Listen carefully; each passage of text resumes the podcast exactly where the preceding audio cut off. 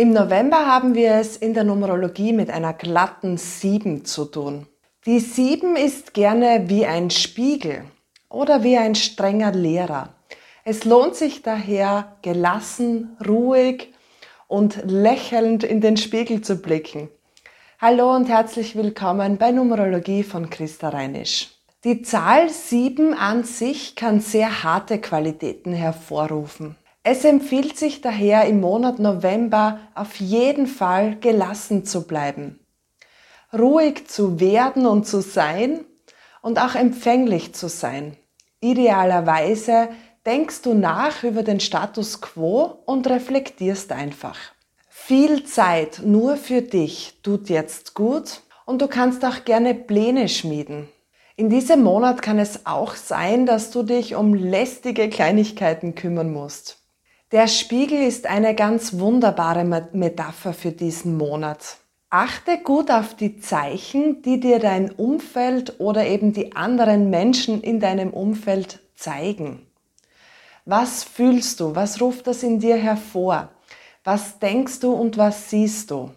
Und natürlich ganz wichtig, was macht das mit dir?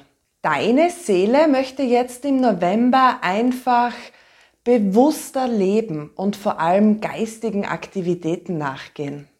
Gegen das Grundbedürfnis Ruhe und Stille in diesem Monat würde ich lieber nicht ankämpfen.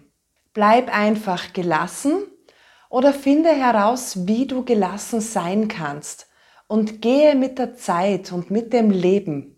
Wenn es so ist, dann soll es auch so sein. Keine Sorge, Schon im Dezember ist es Zeit für Aktivitäten oder Veränderungen. Jetzt im November ist die Zeit für den Spiegel.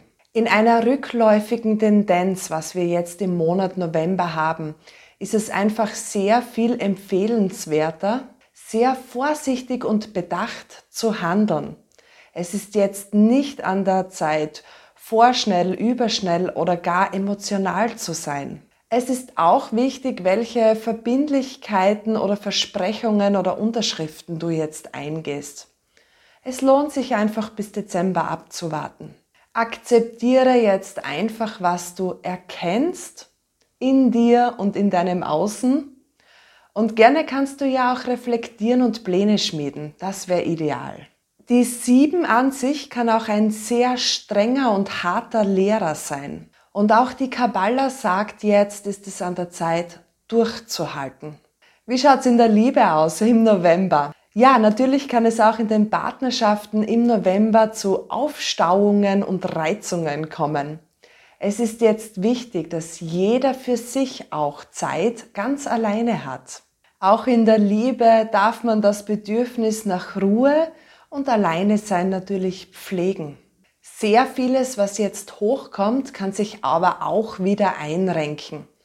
Besonders im November ist es einfach wichtig, gelassen und ruhig zu sein. Was sich sehr gut anbietet, sind ein paar Tage Urlaub und natürlich eben die Ruhe. Wenn du Single bist, dann genieße einfach die Zeit mit dir und auch die Zeit des Flirtens. Wirklich etwas Fixes machen würde ich jetzt nicht sondern einfach mit dem Leben mitgehen. Idealerweise genießt du den November und lässt die Türen einfach offen. Wohlbefinden. Ja, ich kann mich nur wiederholen.